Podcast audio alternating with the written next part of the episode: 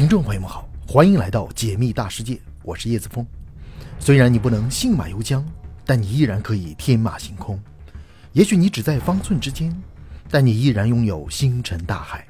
请别忘了收藏我的频道，在这里，让我们一起仰望星空，解密大世界。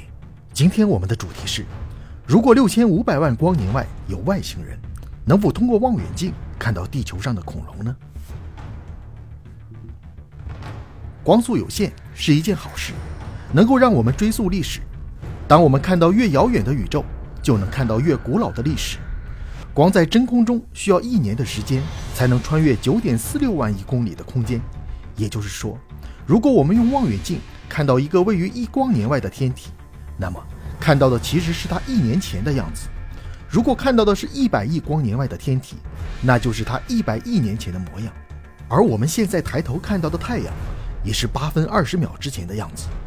相比之下，你眼前的物品和你的距离非常近，尽管你看到的画面和它现在的模样不能说绝对一致，但光从这些物品传播到你眼中只需要不到一纳秒的时间，这个时间基本上就可以完全忽略了。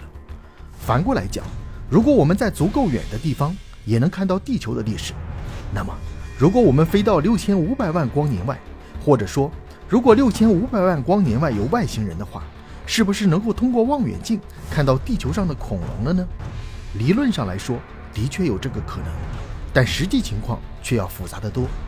我们知道，人类眼里看到的世界，其实是可见光波段的光子撞击在各个物体上，然后反射到我们眼中的模样。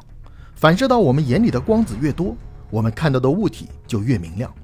所以，如果我们离观测目标太远的话，通过它反射的光子将会飞到四面八方。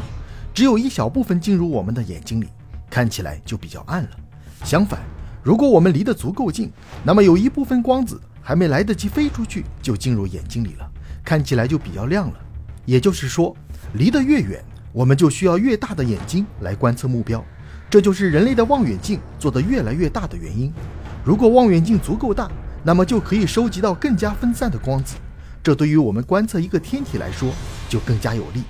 一台望远镜收集某个天体光子的能力叫做极光能力，而望远镜的极光能力和它的主镜口径是成正比的。除了极光能力之外，望远镜还有一项参数极其重要，那就是分辨率。我们知道，宇宙中的天体都是非常巨大的，但在我们的夜空中，除了月球之外，其他的天体都只是一个光点。这就是因为我们眼睛的分辨率不足以把它们的左侧和右侧分辨开。只有分辨率足够高，才能将天体的两侧分辨开来，呈现在人类面前的就不再是一个光点了。幸运的是，望远镜的分辨率也是和口径成正比的，所以只要我们单纯的把精力放在扩大望远镜口径上，就能够看清楚更遥远的天体。那么，如果想要在六千五百万光年外看到恐龙，到底要把望远镜做到多大呢？以最近最受关注的美国宇航局的韦伯太空望远镜为例。其口径为六点五米，角分辨率达到了零点一角秒，这是个什么概念呢？利用三角函数计算一下就可以知道，在四十公里之外，它能够分辨出一枚硬币来。四十公里和六千五百万光年的对比，以及硬币和恐龙之间的对比，哪一个更悬殊？相信大家都很清楚了。我们跳过计算的步骤，直接把计算结果告诉大家：如果不希望看到的恐龙只有一个点那么大。这台望远镜的口径需要超过四点四光年，也就是说，如果这台望远镜的一头在太阳系，那么另一头就要触及比邻星了。迄今为止，人类能够建造的光学望远镜的最大口径也只有三十九米，而且还处于建设之中，而且二零二七年之前都不可能投入使用。至于四点四光年的望远镜，光是质量就能够吓死人，把多少颗行星全搭进去都不够原材料的。说了这么多。这还只是勉强能够把恐龙的头和尾分辨开，完全不足以看清楚恐龙的模样。如果想要看清楚恐龙到底长什么样，这台望远镜还要做得足够大，而且这还没有考虑到地球大气层的干扰。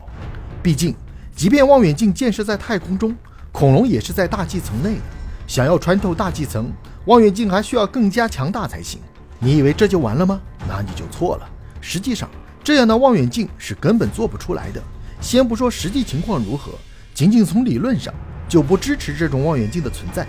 我们知道，根据爱因斯坦的广义相对论，质量是可以扭曲周围时空的，质量越大，扭曲越严重。如果真的有人建造了如此巨大的望远镜，那么其质量已经足够将时空曲率扭到无限大。也就是说，这台望远镜还没建造完，在它的口径刚刚达到二十八光分的时候，就已经坍缩成一个黑洞了。所以，至少现在这些模式的望远镜是不可能做到这么大的。当然了，如果有这样的文明，或许望远镜的技术也比我们先进的多，或者有其他的观测手段，有吗？或许有，比如引力透镜效应。引力透镜效应也是爱因斯坦的广义相对论引申出来的概念，同样是利用质量扭曲空间的现象，利用大质量天体扭曲遥远天体的光，起到类似于凸透镜放大的效果。六千五百万光年的空间，足够放下星系团，甚至是超星系团这么巨大的天体了，但是其放大倍率也有限。还需要在焦点处进行观测，难度同样不小。也可能存在着人类完全不知道的某种物理学理论，能够支持更加复杂的望远镜。不过这就不是我们目前能够想象得到的了。不过话说回来，如果有一个文明已经达到这样的科技了，他们还有必要研究地球上的恐龙长什么样子吗？